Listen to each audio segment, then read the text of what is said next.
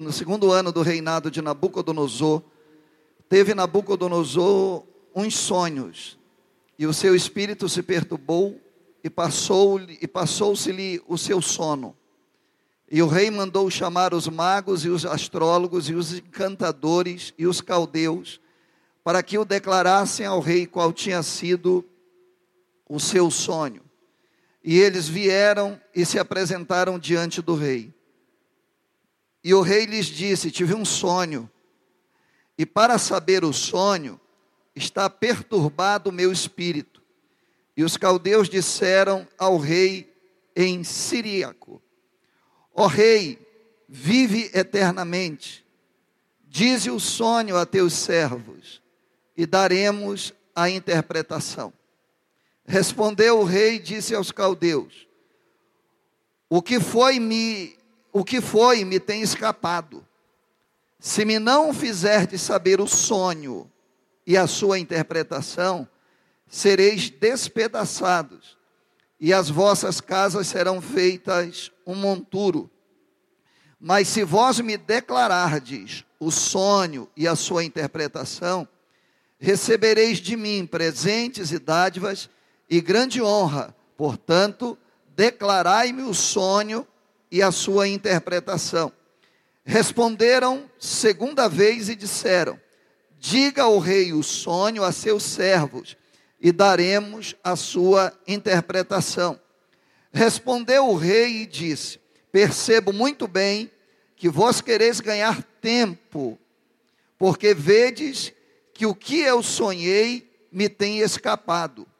Por consequência, se me não fazeis saber o sonho, uma só sentença será a vossa, pois vós preparastes palavras mentirosas e perversas para proferirdes na minha presença, até que se mude o tempo. Portanto, dizei-me o sonho, para que eu entenda que me podeis dar a sua interpretação. Responderam os caldeus na presença do rei e disseram: não há ninguém sobre a terra que possa declarar a palavra ao rei, pois nenhum rei há, senhor ou dominador, que requeira coisa semelhante de algum mago ou astrólogo ou caldeu, porquanto coisa, a coisa que o rei requer é difícil e ninguém há que a possa declarar diante do rei, senão os deuses, cuja morada não é com a carne. Então o rei se irou e enfureceu, e ordenou que matassem a todos os sábios da Babilônia. E saiu o decreto, segundo a qual deviam ser mortos os sábios, e buscaram a Daniel e os seus companheiros para que fossem mortos.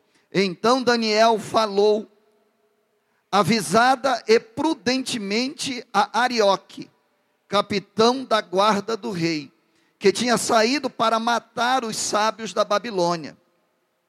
Respondeu e disse a Arioque, encarregado do rei, por que se apressa tanto o mandato da parte do rei? Então Arioque explicou o caso a Daniel. Amém, queridos? Até aqui. Quem está entendendo alguma coisa, diga glória a Deus. Levante sua mão e diga: Santo Deus, fala comigo nessa noite, em nome de Jesus. Amém e amém. Você pode tomar o seu assento. Na semana passada, nós terminamos o capítulo de número 1, e ali nós meditamos sobre a fidelidade de Daniel. E encontramos dentro desse texto quatro características que ela teve nesse primeiro capítulo. A primeira foi fidelidade na dificuldade. Em meio a toda a dificuldade que ele enfrentou, ele se mantivera fiel a Deus junto com seus companheiros. A segunda foi a fidelidade no meio da facilidade. E nós percebemos o quanto é fácil se afastar ou perder a fidelidade quando tudo aparentemente está muito fácil e corroborando em tudo para que eles tenham êxito ou sucesso, como nós chamamos na nossa geração. Em terceiro lugar, a gente percebeu também que a fidelidade, ela, essa fidelidade, ela foi contagiante e ele conseguiu contagiar as pessoas que a princípio é, estavam programando o fim dele. E assim nós vimos a fidelidade contagiante e nós terminamos meditando nessa fidelidade como uma fidelidade premiada, uma fidelidade recompensada. E assim ele é recompensado e a história do capítulo 1, ou a fase da vida de Daniel e de seus amigos no capítulo 1, ela termina dizendo que agora eles estão na presença do rei e que o rei não havia encontrado entre os caldeus, entre os magos e entre os astrólogos, toda aquela turma que existia lá na Babilônia, o rei Nabucodonosor não tinha encontrado ninguém que fosse mais sábio do que Daniel e os seus amigos. E a Bíblia vai fazer questão de dizer que eles se sobressaíram pelo menos dez vezes mais em sabedoria. E a Bíblia ainda diz que deu sabedoria a eles, e a Daniel deu mais destaque, e deu a Daniel a capacidade de interpretação de sonhos e de visões. Quando começa o capítulo de número 2, ele, ele rapidamente começa de uma forma que, se a gente não tivesse a oportunidade de começar a ler e terminar a leitura, nós imaginaríamos que uma verdadeira catástrofe iria acontecer, porque assim foi, foi apontado.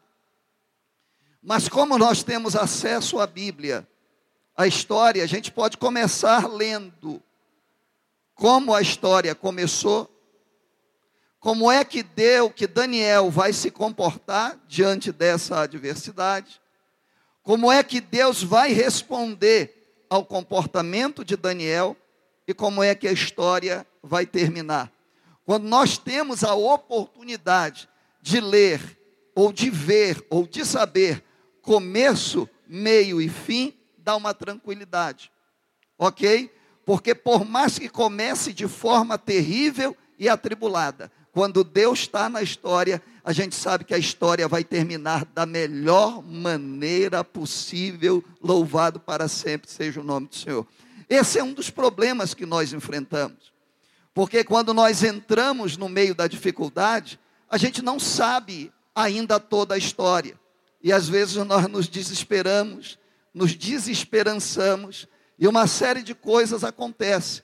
Mas ainda que nós não conheçamos a história, o texto bíblico lido pelo pastor Tiago, ele fala que nós não precisamos ver para crer, que nós cremos antes de nós vermos. Nós, servos de Deus, nós sabemos que a nossa história em Cristo Jesus, ela pode até começar difícil, passar por fases complicadas, mas a gente termina crendo que a vitória é nossa pelo sangue do nosso Senhor e Salvador Jesus Cristo. Pois bem, quando nós lemos esse, esses 15 primeiros versículos, que é introdutório, a gente vai perceber que o rei ele teve alguns sonhos. E esses sonhos, que a Bíblia faz questão de dizer que não foi um, foram sonhos, uns sonhos, perturbou o espírito dele. A partir do momento que ele tem o sonho, ele começa a passar por uma fase difícil. A Bíblia diz espírito perturbado, ficou ansioso, estressado, perdeu a tranquilidade. E a vida dele não foi mais a mesma, a ponto de provavelmente ter afetado até o sono do rei. Alguma coisa aconteceu. E ele tinha o costume de mandar chamar os seus astrólogos, os seus sábios, os magos que ali existiam, bruxos, feiticeiros.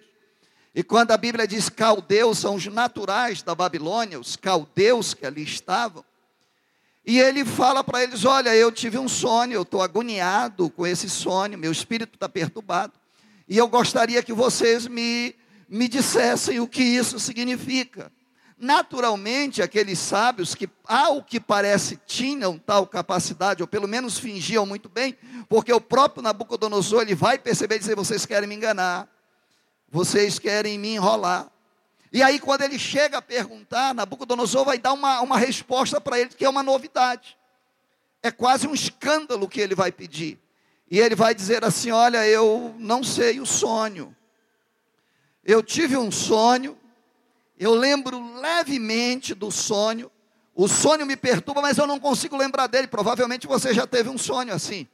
Você teve um sonho que você acordou, mas quando tenta lembrar dele, não lembra de nada. Você para para imaginar, está numa distância profunda da sua mente natural e você não consegue. Ele, o rei, ele não conseguia. E ele estava perturbado. E aí ele vai dizer para aquela turma, ele vai dizer assim: "Olha, eu o sonho fugiu de mim. Eu não consigo mais lembrar, eu só sei que ele mexeu comigo, mas eu não consigo mais lembrar o que foi que eu sonhei, o que foi que aconteceu. Aí ele vai dizer assim, quando ele termina de dizer isso, ele fala: vocês têm que fazer alguma coisa. Os magos vão mais uma vez, pela segunda vez, e diga: diga ao rei qual foi o sonho que o senhor teve, e nós daremos a interpretação. O rei ficou extremamente chateado. O rei disse: não, vocês terão que saber o que eu sonhei vocês primeiro vão ter que me contar o que foi que eu sonhei, porque eu não me lembro. E depois de contado o sonho, vocês me darão a interpretação. Situação difícil ou não? Um beco sem saída. O rei fica chateado e diz: E tem uma coisa, vocês são enrolões, vocês não são poderosos. Vocês brincam de poder, mas vocês não têm poder. Vocês até têm algum poder, mas não têm todo poder. E aí ele vai pegar e vai dizer assim: Olha, se vocês não revelarem o que eu sonhei, para depois de revelado me dar a interpretação, eu vou matar todos vocês, todos os sábios da Babilônia, vou transformar a casa de vocês em um monturo, e ninguém vai ficar vivo. Eles vão novamente conversar com o rei e vão dizer: o que o senhor está pedindo, nunca ninguém pediu. Nem um rei, nem um monarca, nem um senhor, na história da humanidade, que a gente saiba, isso aqui nunca aconteceu. Porque não há, não há na história algum mago, algum astrólogo, ou algum caldeu que possa fazer isso que o Senhor está pedindo. A gente pode até interpretar, mas saber o que o Senhor sonhou, não tem como. Porquanto a coisa que o rei quer é difícil. Ninguém há que possa declarar diante do rei. Aí ele vai dizer assim: senão os deuses. Isso aí é coisa para Deus. Isso não é coisa para ser humano. Por favor, olha para o irmão que está do seu lado e diga para ele: tem coisas na vida que é coisa para Deus, que só Ele pode dar a solução. E aí eles vão dizer: isso é coisa para Deus. E tem um negócio e não para nós. E ele vai dizer: Isso é coisa para Deus cuja morada não é com a carne. Isso é coisa sobrenatural. Isso é coisa de um nível mais elevado. Isso é coisa tremenda, é coisa poderosa. Aí meteram Deus no meio. Aí o que, que acontece aqui? Nabucodonosor ele se enfurece. Ele chama Arioque, o comandante da sua guarda, e ele diz: Vai e mata todos os sábios, todos os sábios que existem na Babilônia. Parte para matá-los. Olha essa história tremenda. Fazendo ligação com o capítulo de número 1, o capítulo de número 1 ele termina Daniel, Misael, Ananias e Azarias entrando para serem os principais sábios da Babilônia. O que significa que a partir de agora tem uma sentença, uma sentença de morte declarada pelo homem mais poderoso da terra para com todos os sábios da Babilônia, inclusive Ananias, Misael, Azarias e Daniel. Eles estavam no meio. E o que é que acontece a partir de agora? A gente vai ver a ação e é muito bom aprender com com as atitudes de Daniel. A partir de agora, Daniel ele vai ser visitado por Arioque. Arioque foi para matar ele. A Bíblia nos dá a entender que quando ele recebeu essa ordem, ele parte para aqueles que estão no topo. Eles partem para aqueles que estão ali em convivência no palácio, porque era ali que Daniel habitava. E a Bíblia diz que Arioque visita Daniel. E ele vai até Daniel para falar a Daniel, já para buscá-lo para a morte. E quando ele faz isso, é o que diz o verso de número 15. Ele explica. E Daniel pergunta: Mas espera aí, eu vou morrer por quê? Por que essa pressa, essa ordem e essa pressa? Arioque vai e conta, dizendo: Olha, porque o, o rei está pedindo uma verdadeira loucura. Ele está pedindo não só a interpretação de sonhos, ele está pedindo que revele qual é o sonho, porque ele se esqueceu do sonho. Gente, esse texto é tão tremendo que tem coisas que nascem no meu coração e no seu coração, que alguém pergunta por quê e a gente não sabe explicar, porque tem coisas que acontecem na minha e na sua vida que só Deus pode explicar coisas de Deus, não tem explicação humana.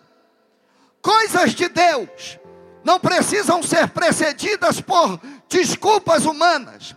Coisas de Deus, quando Ele decide fazer, mil cairão ao teu lado, dez mil à tua direita, mas Ele vai fazer porque é coisa de Deus. A coisa de Deus era Deus mexendo com Nabucodonosor, e ele não conseguia explicar. E chegaram para Daniel e dizer: Daniel, acabou a história. Daniel, sabe a tua fidelidade, a tua fidelidade na dificuldade, a tua fidelidade na facilidade, sabe a tua facilidade que contagia, sabe a tua facilidade, a tua fidelidade que foi recompensada, pois é, acabou. Porque Daniel, nessa vida tudo acaba, Daniel. E é assim mesmo, aqui na Babilônia é assim. Tem hora que está por cima, tem hora que está por baixo, tem hora que caiu na graça do rei, e tem hora que o rei se estressa, se invoca, e ele bota para quebrar. E Daniel, poxa, a tua fase foi muito boa, tu vai deixar história para contar, só que a tua vida acaba aqui. Ó oh, querido, eu não sei se eles conversaram nessa proporção, mas é, se fosse, eu tenho certeza que Daniel ia dizer para ele: Ô oh, oh, queridão Arioque, muito bem, muito bem, você tem razão Aqui na Babilônia acontece dessa forma, só que eu estou dentro da Babilônia, mas no centro da vontade de Deus. E comigo, com a minha vida, não é de acordo com o que decide o rei da Babilônia, mas é segundo a vontade do rei dos reis e senhor dos senhores. E quando ele diz isso a Daniel, o que era que tinha acontecido? Daniel se utiliza de quatro armas, de quatro coisas poderosas poderosas, de quatro armas poderosas para reverter essa situação. A primeira arma que Daniel usa, entre os versículos 16 e o versículo 23, a primeira delas foi o tempo. Repita comigo: o tempo. O tempo é poderoso. O tempo é precioso. O tempo é uma arma tão valiosa que se não houver tempo, não dá tempo de orar, não dá tempo de pedir socorro, não dá tempo de fazer absolutamente nada. Se nós utilizarmos bem o tempo que Deus nos dá, o tempo que Ele nos oportuniza hoje, nós temos a chance não só de virar o jogo, mas nós temos chance de ter uma vitória que nunca imaginamos ter. A primeira atitude de Daniel diz respeito ao tempo. Por quê? Porque ele vai até Arioque, verso de número 16, e diz assim: E Daniel entrou e pediu ao rei que lhe desse tempo. Tempo. Foi o que Daniel pediu. A Bíblia não diz qual foi o tempo. Mas a Bíblia foi diz que Daniel foi até o rei e disse para o rei: Me dá um tempo para que essa situação seja revestida. Olhe para o seu irmão e diga para ele: o tempo é a maior bênção que Deus deu a nós. O tempo. O tempo é a, pre, a coisa mais preciosa que temos. O tempo é a moeda mais valiosa que nós temos. Não tem euro, não tem real, não tem dólar, não tem moeda mais forte do que o tempo. Por quê? Porque o tempo é o escambo da nossa vida é a principal ferramenta que nós temos. Por quê? Porque nós trocamos o nosso tempo por aquilo que nós queremos conquistar. A gente olha para um carro e diz, por exemplo, um carro que é sonho de quase todos nós, a gente olha para um carro e diz assim: "Olha que carro bonito. Quanto foi que você, quanto foi que ele te custou?" A gente costuma dizer, ó, oh, ele foi 10 mil, foi 100 mil, foi 200 mil, foi 500 mil. Amém? A gente, a gente, mono, a gente pega e coloca ele em valor monetário. E a gente se esquece de dizer: não, eu tenho esse carro, mas esse carro foi três anos de trabalho, foi cinco anos de trabalho, foi cinco anos de dedicação. Amém, querido? Por exemplo, eu tenho uma esposa que estou casado com ela, vai fazer 24 anos. Olha, viu como eu sei? 24 anos agora no dia 8 de maio. Nós vamos para a lua de mel. Mas eu passei cinco anos da minha vida investindo nesse tesouro. Vai ser minha em nome de Jesus. Vai ser minha em nome de Jesus. Amém, queridos? O tempo. Infelizmente, a maioria de nós usa o tempo como desculpa e não como conquista. O que que a gente diz? A gente diz assim: "Ah, eu não fiz porque eu não deu tempo. Eu não fiz porque eu não tenho tempo. Eu não tive tempo. Deixa eu lhe dizer uma coisa: sabe o que Deus vai mais honrar na sua vida? É o investimento do seu tempo, aquilo que você está investindo a sua vida, aquilo que você está investindo o seu tempo, se for de acordo com a vontade de Deus, ainda que alguém te diga isso é impossível, daqui a pouco você vai comemorar, por quê? Porque você investiu tempo. Tempo é, é poderoso. E eu queria dizer para você: não perde o tempo precioso que Deus te deu, porque pode ser que quando você precise, você não tenha mais tempo. Você sabe qual é a, coisa que mais é falada é, é, é, nos leitos de hospitais, nos leitos de UTI? É se eu tiver tempo de novo. Se eu tiver tempo, eu vou pedir perdão. Se eu tiver tempo, eu vou me reconciliar. Se eu tiver tempo, eu vou para a igreja e vou aceitar Jesus como meu Salvador. Queridos, tem hora na nossa vida que a gente não tem, não tem dinheiro que resolva, não tem amigos que resolva. A única coisa que a gente quer é tempo para dizer o quanto nós amamos. É tempo para dizer o quanto nós estamos arrependidos. É tempo para pedir pedir perdão e para dizer eu errei. A maioria das pessoas querem bens materiais e o que nós mais precisamos é desfrutar do tempo que Deus tem nos dado. Foi a única coisa, foi a única coisa que Daniel pediu para o rei. Daniel não pediu misericórdia.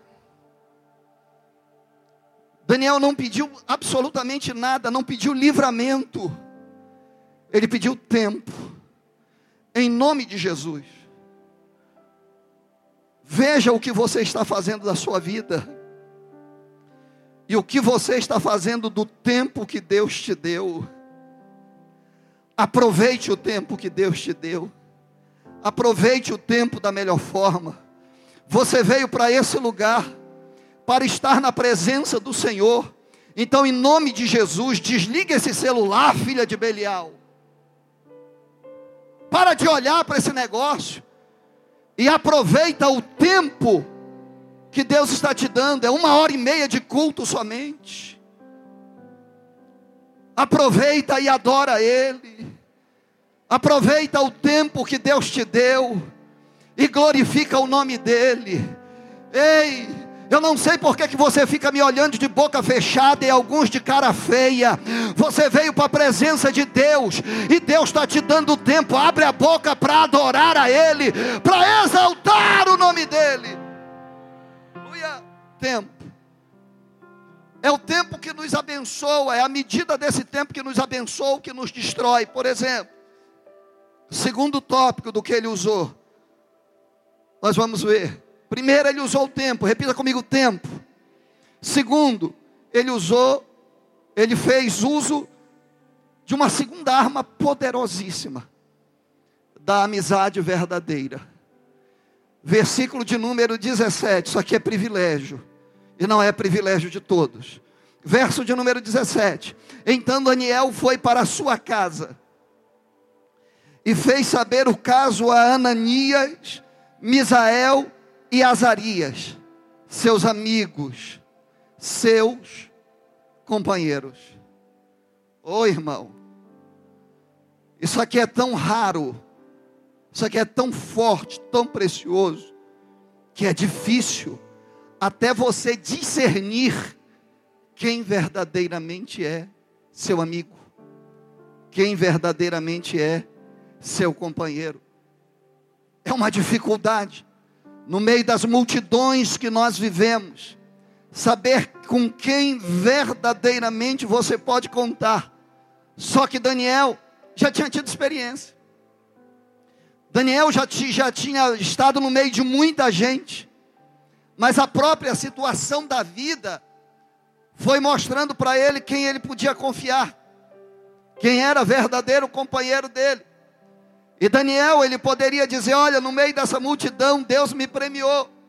E ele me deu três amigos, e não precisa de muitos amigos para você ser feliz, precisa de pessoas fiéis.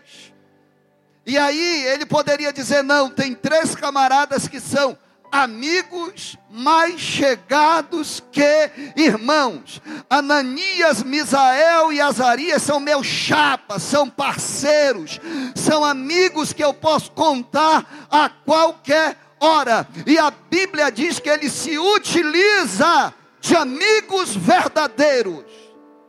Aleluia. Bendito seja Deus. Bendito seja o nome do Senhor no meio dessa vida corrida, ele cultivou e ele semeou amizade.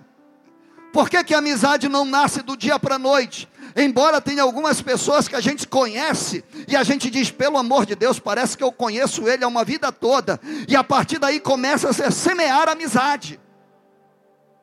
Amém, sim ou não? Semear amizade, investir na amizade. Não se conquista um amigo da noite para o dia. Para o amigo ser verdadeiro, tem que ter experiências que podem provar a fidelidade. Amigos verdadeiros, eles são semeados em momentos de adversidades. Amigos verdadeiros, a gente vai reconhecê-los nos piores momentos da nossa vida, nos momentos mais difíceis, quando os colegas saem fora. E aí Deus faz separação e deixa amigos verdadeiros. Ele se utilizou dessa segunda arma poderosa, amigos verdadeiros. Em terceiro lugar, ele se utilizou de uma terceira arma maravilhosa, oração. O versículo de número 18, ele diz assim: para que pedissem misericórdia ao Deus dos céus sobre este segredo, a fim de que Daniel e seus companheiros não perecessem com os restos dos sábios da Babilônia. Olha só o que ele fez. Nada em separado. mas um conjunto. Porque se ele pega só o tempo e utiliza de qualquer forma, o tempo não ia valer para ele. Mas o que é que ele faz? Ele pega o tempo, e o tempo ele vai, semeia amizade, e no semear, na semeadura dessa, dessa amizade, os amigos deles tinham uma principal característica em relação a ele: primeiro, fidelidade, segundo, homens de oração. E Daniel tinha amigos, amizade verdadeira, e uma das principais qualidades verdadeiras é que eles eram amigos de oração. Uma vez alguém chegou comigo e disse assim: Eu não posso ser amigo de quem é amigo do meu inimigo. O amigo do meu inimigo, automaticamente ele está dando pistas. Que por mais que ele não seja meu inimigo, meu amigo, ele não é. Você precisa pensar nisso. Quem são seus amigos até hoje? O que é que eles acrescentam na sua vida? Até que ponto você pode contar com eles? Eles já foram experimentados, no sentido de ter a sua amizade comprovada. E uma outra coisa, qual é o palavreado que sai da boca deles? Qual é o compartilhamento de mensagem que ele tem com você? Eu não estou falando em tecnologia, eu estou falando em conversa que vocês têm. Ele bebe da mesma água e da mesma fonte que você bebe, ou você tem um melhor amigo que fica contando os causos dele que ele realizou no meio da semana ou no final de semana. Quem está me entendendo, levanta a mão e dá glória a Deus. Ele investiu na oração. Ele tinha tempo, amizade e oração. E esse tempo era investido com seus amigos e os seus amigos com ele na oração. Quantos podem dar glória a Deus? E a Bíblia diz que eles ele faz esse investimento. Quarta arma fortíssima que ele usa. Daniel, repita comigo: tempo. Amizade verdadeira. Não era amizade de conveniência. Amizade verdadeira. Oração. Foi baixo. Oração. E em quarto lugar, adoração. Adoração. Adoração faz parte do exercício de vitória da minha vida e da sua vida. Preste muito bem atenção. Ele investiu tempo, ele investiu amizade verdadeira, ele investiu em oração. A partir daí ele começou a ter resposta. Por quê? Porque no verso de, de número 19, a Bíblia Sagrada vai dizer: Então foi revelado o segredo a Daniel. Quem está me ouvindo, diga glória a Deus. Então, quando ele separou tempo para, junto com seus amigos, orarem, o versículo 19 chega como um bálsamo. E ele vai dizer: leia comigo. Então foi revelado o segredo a Daniel numa visão de noite. Sabe aquele negócio que o, os astrólogos falaram? Isso aí é coisa de Deus? Pois é. Daniel foi falar com Deus. Aí sabe o que, que aconteceu?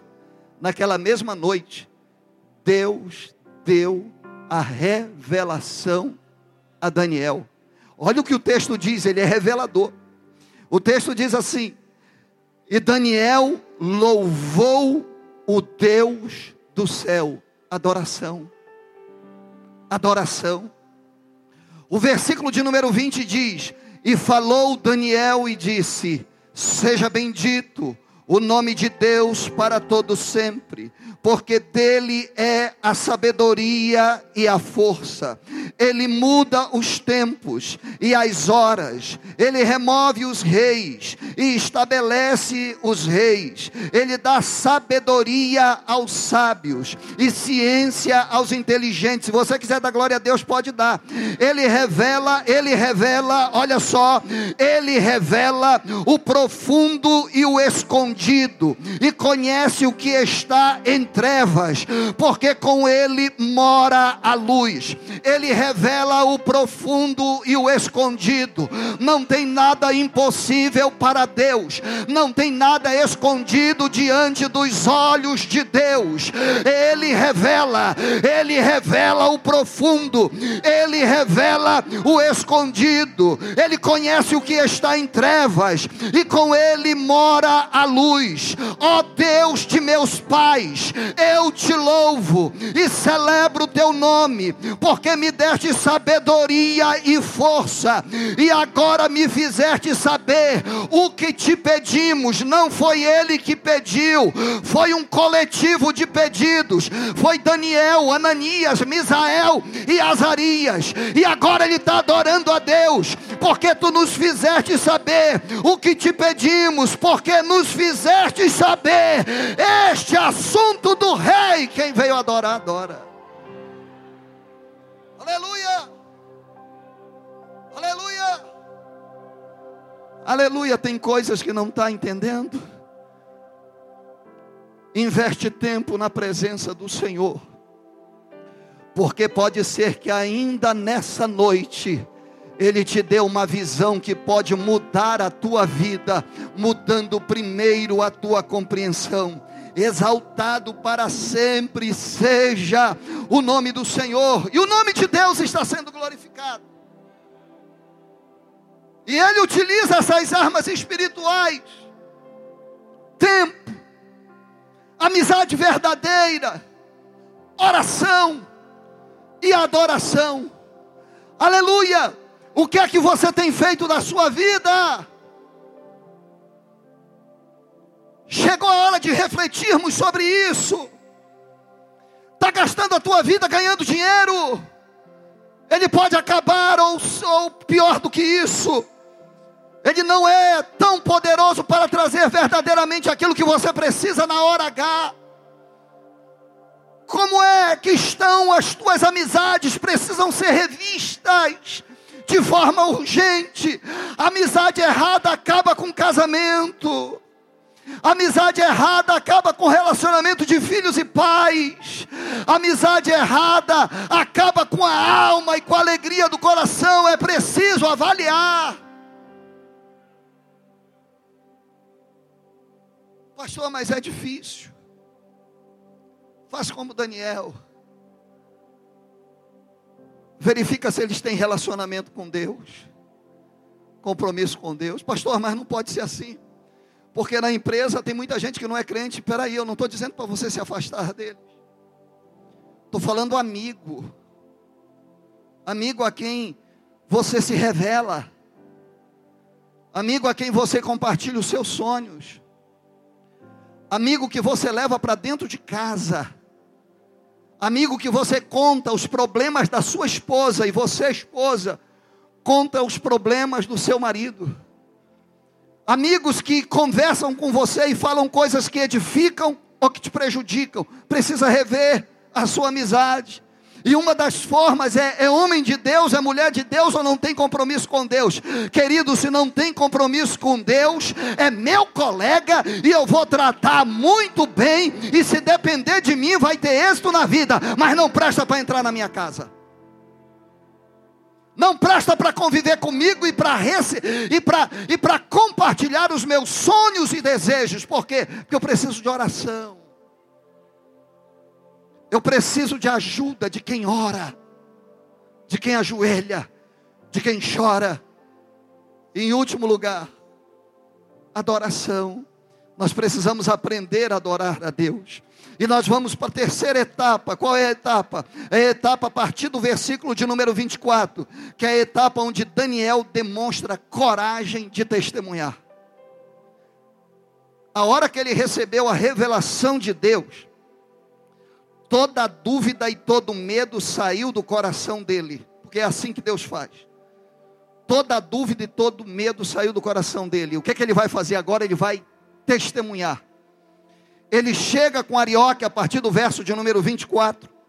E ele vai dizer: Por isso Daniel foi ter com Arioque, a qual o rei tinha constituído para matar os sábios da Babilônia. Entrou e disse-lhe assim: Não mate os sábios da Babilônia, introduza-me na presença do rei, e darei ao rei a interpretação que ele precisa. Louvado seja Deus.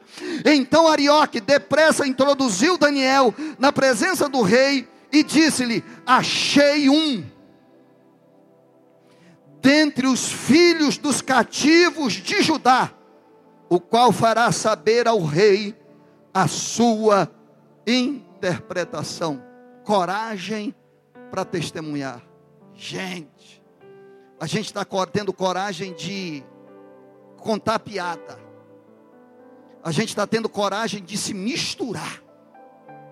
Mas parece que está faltando coragem para a maioria de nós para testemunhar aquilo que Deus já revelou a nós.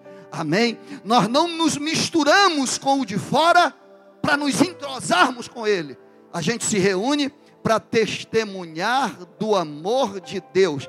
Deus não chamou-nos para sermos parecidos com os babilônicos.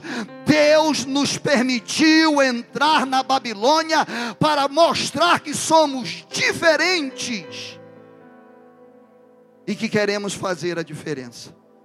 E aí ele tem coragem para testemunhar. E no versículo de número 24 e 25 a gente percebe que ele assume essa responsabilidade. Você percebe que ele não divide a responsabilidade. Você percebe que ele não terceiriza a responsabilidade. Ele diz: Ei, me introduz na presença dele que eu vou lá. Eu tenho a resposta. Assim que ele entra, ele vai testemunhar o quê? Que ele é forte, que ele é sábio? Não. Ele vai testemunhar o poder de Deus ele vai testemunhar o poder de Deus. Verso de número 26 a seguir diz assim, ó: Respondeu o rei e disse a Daniel, cujo nome era Beltesazar: Podes tu fazer-me saber o sonho que vi e a sua interpretação?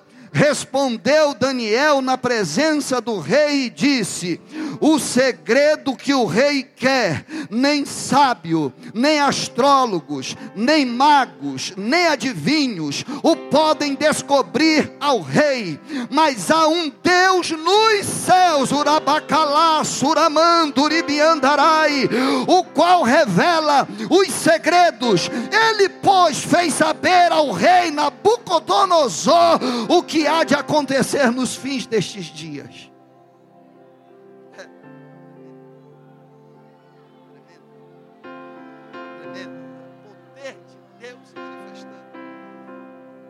Ele vai dizer: não tem homem que possa fazer isso. Mas há um Deus no céu e eu sou amigo dele, ele me ama, ele gosta de mim, ele me escolheu, foi ele que me trouxe para cá.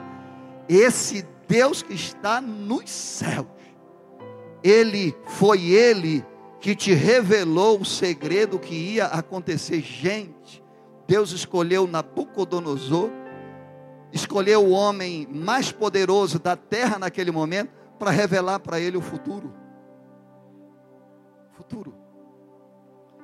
E aí, a gente vai perceber aqui coisas tremendas, porque porque o sonho que ele deu a Nabucodonosor e não é o nosso objetivo, foi uma revelação dos grandes reinos que viriam sobre a terra.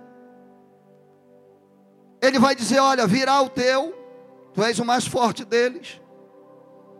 Depois virá um que não é tão forte como tu.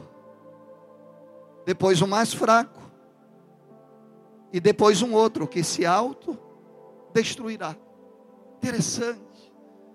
Deus vai usar Nabucodonosor, que estava levando o povo dele cativo para demonstrar a ele que ele tinha o controle de todas as coisas. Mas então, voltando, Daniel testemunha sobre o poder de Deus. Quando ele testemunha, ele introduz. Ele não chegou agressivo. Ele primeiro chega e diz assim: Eu assumo a responsabilidade, eu vou diante do rei. Diante do rei, ele chega diante do rei, ele vai dizer: Homem nenhum revela, astrólogo, sábio, mago, feiticeiro, bruxo, nenhum, nem pastor da revelação que revela o CPF, ele tem poder. Não tem esse tipo de pastor aqui. Ele vai dizer: Só Deus do céu, foi Deus que mexeu contigo. Aí, em terceiro lugar, ele vai declarar que Deus é mais poderoso do que Nabucodonosor. Não, para ah, fazer só muita unção só muita graça e muita revelação para ministrar essa coragem no coração do homem de Deus. Mas lê comigo, por favor, versículo de número 36, 37 e 38. Ele diz assim: Este sonho também é, e a interpretação dele diremos na presença do rei. Tu, ó rei, és rei de reis, não é rei dos reis, é rei de reis, pois o Deus dos céus te tem dado o reino, e o poder, e a força, e a majestade, e onde quer que habitem filho dos homens, animais do campo e aves do céu, ele te entregou nas tuas, na tua mão e fez com que dominasse sobre todos eles. Daniel estava na presença do homem mais poderoso da terra e estava dizendo assim: tudo isso que tu é, tudo isso que tu tem, foi Deus quem te deu, de forma indireta. Daniel estava dizendo: Tu pensas que tu é alguma coisa? Tu pensas que tem algum poder? Tu pensas que tem algum domínio? Foi Deus que te escolheu, Nabucodonosor. Foi Deus que te escolheu e foi Deus que permitiu que você chegasse a todo esse ponto. Quantos podem dar glórias ao nome do Senhor? E aqui ele vai revelar os reinos, pulando para terminar. Ele vai dizer: O teu reino é o mais poderoso, cabeça de ouro. Ele vai falar dos outros reinos que virão. Ele vai incluir aqui o, o, os romanos e o seu império romano. Ele vai colocar os homens mais poderosos. Só que ele passa, e de uma forma inesperada, era a mensagem principal que ele queria dizer a Nabucodonosor. Mas deixa eu dizer para você uma coisa: o interesse principal não era falar aquilo para Nabucodonosor somente. Deus queria usar Daniel para revelar aquele sonho, para que ficasse registrado para a história e para mim e para a tua vida, aqui no Centenário Centro de Convenções, nesse domingo, 5 de março do ano de 2023, para indicar que todos esses reinos passariam, se levantariam, quebrariam e cairiam, mas no versículo de número 49, ele vai dizer que virá um reino inabalável. Adore a a Deus, adore a Deus, porque Ele vai dizer: Mas nos dias desses reis, o Deus do céu levantará um reino que não será jamais destruído, esse reino não passará a outro povo, esmiuçará e consumirá todos esses reinos e será estabelecido para sempre. Quantos podem dar glórias a Deus? Se coloca de pé, por favor. Pastor, que reino é esse? Que reino é esse que nunca vai passar? Pastor, que reino é esse que nunca vai acabar? Que reino é esse que vai superar todos os outros reinos? Vai destruir todos os, os outros reinos? Por favor, Breno, coloca Mateus capítulo de número 2. Aleluia! Quando é que vai começar esse reino? Quando é que esse reino vai ser estabelecido? Aleluia. Capítulo de número 3, por favor. Quando é que isso começa? Bendito seja o nome do Senhor. Que reino é esse? A que reino eu pertenço?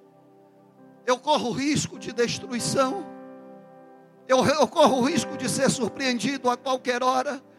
Eu terminei o ano que passou e comecei esse ano dizendo que enquanto João chorava, porque não havia alguém digno de abrir o livro e os seus sete selos, a voz do ancião soou como como uma trombeta e disse para ele: João, não chores, porque eis aqui o leão da tribo de Judá que foi morto, mas vive eternamente. E eu terminei dizendo para você que dentre tudo que existe na terra, existe um que é indestrutível, um que é vitória concreta.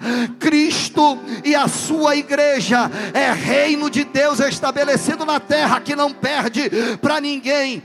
Mas em Mateus capítulo de número 3, verso de número 1, apareceu um pregador novo, estranho, e pregando não nas catedrais, mas pregando nos desertos da Judéia. E a Bíblia vai dizer: "E naqueles dias apareceu apareceu João Batista pregando no deserto da Judéia, e a pregação era a seguinte: arrependei-vos, porque vos é chegado o reino de Deus, aleluia.